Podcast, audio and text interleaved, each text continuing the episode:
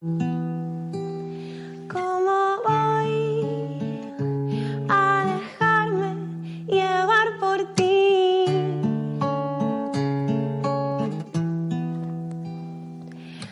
Buenos días, mi nombre es Cristina, de Endorreal, y un lunes más, en el espacio social de Cinema Activa Radio, venimos a hablaros de temas relacionados con la endometriosis. Me tocas, se quema, escupe Hoy vamos a hablar con Emilia Escudero Amado, secretaria de Endospain, Asociación para Afectadas de Endometriosis a nivel nacional. que no te concierne esta historia. ¿Y qué hago yo? Buenos días, Emilia. Nos encontramos frente a una paradoja a la vez que un caso de discriminación. La endometriosis en España no se reconoce como una enfermedad incapacitante a nivel laboral, pero ahora ha sido incluida como una causa de exclusión para acceder a, la policía. ¿Cómo es posible esto? Hola, buenos días. Pues hasta ahora la, la Guardia Civil, en su caso, por ejemplo, incluía como una de las causas de exclusión en el cuadro médico de exclusiones la endometriosis incapacitante. Lógicamente hay muchos niveles eh, de discapacidad, pero al menos matizaba. Nos hemos encontrado que con el Real Decreto 326-2021 del 11 de mayo, que entró en vigor el 13 de mayo, se incluye solo la palabra endometriosis en el apartado de eh, aparato urogenital, en el punto número 11, con lo cual esto abarca multitud de casos de las mujeres. Y como tú bien dices, hay una paradoja, ¿no? una hipocresía social. Es muy difícil, muy difícil que los tribunales médicos nos den una discapacidad, una incapacidad, una, aun teniendo un grado alto de discapacidad y muchísimo dolor, es muy difícil eh, bueno, demostrar eso, que se nos considere esa discapacidad para trabajar. Y hay mujeres que están peleando por ello, algunas lo han conseguido. Sobre todo hay que trabajar muy bien los informes, porque lo que se valora es las consecuencias, no la enfermedad en sí. O sea, la propia enfermedad endometriosis no te tiene por qué discapacitar. De hecho, hay muchas mujeres que son asintomáticas y lo descubren pues con la realización de varias pruebas, sobre todo cuando se dan cuenta que no se pueden quedar embarazadas. Pero luego hay otras mujeres que sí que tienen ciertos dolores, pero no siempre constantes. Eh, a veces son cíclicos, otras veces no. Y bueno, pueden hacer más o menos una vida normal y algunas, bueno, no tienen una dificultad física. Por lo tanto, consideramos que es totalmente discriminatorio.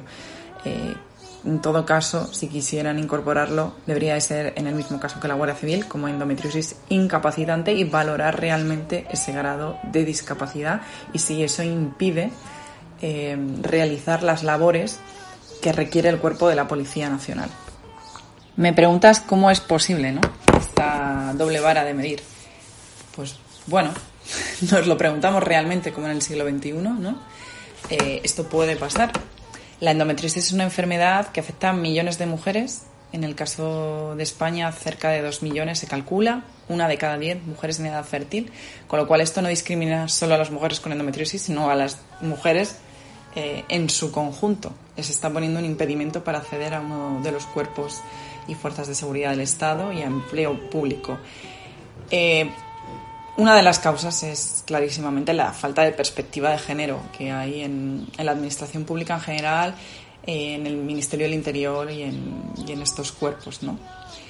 Y bueno, pues eh, hay que conocer bien lo que es la enfermedad, qué supone y lógicamente igual que por ejemplo en el caso de la Guardia Civil habla de que eh, en el caso de los hombres, por ejemplo, se excluyen enfermedades, congénitas o adquiridas del aparato genital masculino que altere o pueda alterar el normal desarrollo de las funciones propias del servicio. O en el punto 16, tumores benignos del aparato genital masculino se valorarán según su importa- importancia clínica funcional. Pues este debería ser el mismo caso, ¿no? Que se valorará según eh, pues esa eh, importancia clínica funcional o, o cómo afecta el normal desarrollo de las funciones del propio servicio. Es lo lógico. La endometriosis no tiene por qué ser discapacitante. Es más, una cosa por la que venimos peleando desde EndoSpain y todas las asociaciones de endometriosis es intentar que no se llegue a ese punto. Con un diagnóstico precoz, y ahora mismo estamos en una media de 8 o 10 años hasta que se descubre que una mujer tiene endometriosis, si tenemos un diagnóstico precoz y se trata a tiempo, se evitan muchos, muchos dolores y en muchos casos discapacidad. Pero insisto, hay muchas mujeres que pueden hacer vida normal y nos están excluyendo del empleo público.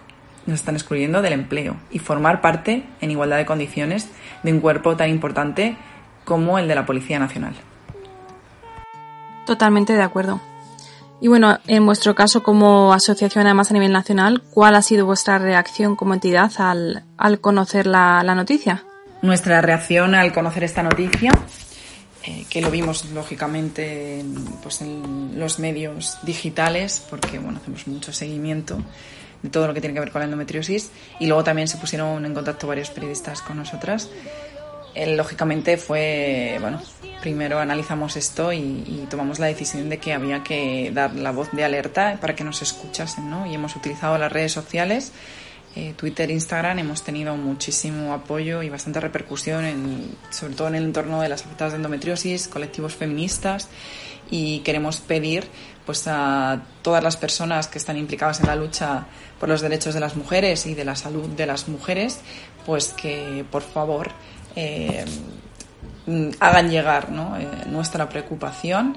Hemos interpelado al Ministerio del Interior, también al Ministerio de Igualdad, porque creemos que debe velar por nuestros derechos, al Ministerio de Empleo y al de Seguridad Social, eh, porque lógicamente se está dando un trato discriminatorio que es sexista. Es decir, hay un componente de género clarísimo aquí y un componente de sexismo, porque como ya te he leído en otros puntos anteriores, no es el mismo trato hacia los hombres con ciertas patologías. Este año sucedió algo similar para las pruebas de acceso a la Guardia Civil.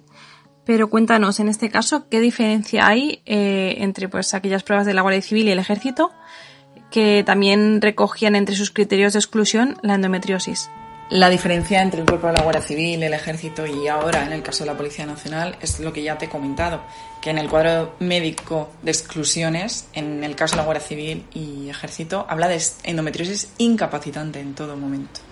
Y como digo, bueno, hay que, tendrán que valorar. A mí me gustaría que también especificasen según cómo afecta el desarrollo de sus funciones en el propio servicio.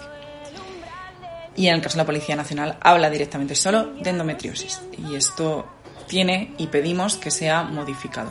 Ayúdanos entonces a, a dejarlo claro. Eh, ¿La endometriosis es o no es incapacitante? Cuéntanos. Quiero dejarlo claro, la endometriosis per se no es incapacitante. La endometriosis puede desarrollar discapacidad según el grado de dolor y afectación, pero cada mujer es un mundo, cada mujer tiene un grado eh, de afectación y, somos millones de mujeres, entonces no podemos eh, decir y generalizar que la endometriosis es una enfermedad incapacitante. Puede llegar a serlo, pero no tiene por qué y además hay que tratar de evitarlo con todos los medios de la sanidad pública, hay que tratar de evitar que una mujer llegue a desarrollar esa incapacidad porque se puede. Por supuesto. Al fin y al cabo, cada cuerpo responde de una manera y, bueno, pues depende también de, del momento en el que se diagnostique y si tomen a tiempo medidas. Claro. Entonces, ¿qué se pide desde Endospain y las demás entidades que claramente se han indignado al conocer este caso de discriminación institucional? Lo que pedimos desde Endospain al Ministerio del Interior es que rectifique, rectifique este Real Decreto y que matice eh, esa discapacidad, o sea, que incluya que sea endometriosis incapacitante y que, eh, igual que en el caso de otras patologías relacionadas con el aparato genital masculino, se especifique que eh, sea endometriosis discapacitante que altere o pueda alterar el normal desarrollo de las funciones propias del servicio. Pedimos también, por supuesto, incorporar una perspectiva de género a todo el Sistema Nacional de Salud y a todo lo que tiene que ver con la formación en las universidades de los profesionales médicos que, y de, de todas las especialidades sanitarias y también incluir la perspectiva de género y, y, de la salud de las mujeres pues en todo lo que tiene que ver eh, con todo el tema del empleo público y los cuadros médicos de exclusión. Por supuesto. Desde Endorreal también queremos haceros llegar, aunque ya lo hemos comentado, nuestro apoyo pleno en, en lo que podamos hacer porque bueno, consideramos que es muy importante que esta causa y, y estamos súper agradecidas de que, de que hayáis sacado esto a la luz y nos lo hayáis hecho ver a, al resto. Y consideramos que, que bueno, que es justo lo que pedimos. Así que ánimo con ello. Por otro lado, ¿qué podemos y debemos hacer para no leer jamás una noticia de este tipo?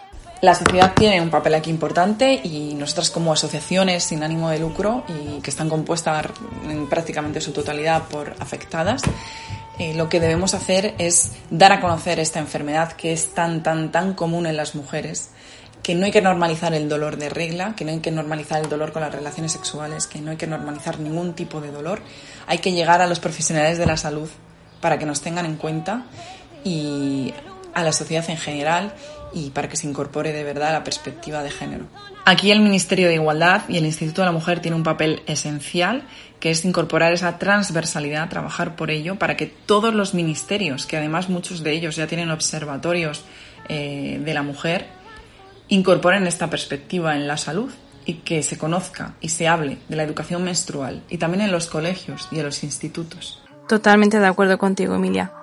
Muchísimas gracias por, pues, por tu tiempo, por eh, la información que nos has proporcionado, por hacernos ver eh, las diferencias, por hacernos entender eh, qué es lo que qué es lo que ha pasado y, y bueno, gracias de nuevo de verdad y ánimo con la lucha. Un saludo desde Castilla-La Mancha. Agradeceros muchísimo el espacio que nos brindáis y por darnos voz y poder difundir nuestra denuncia y nuestras reclamaciones. Muchísimas gracias.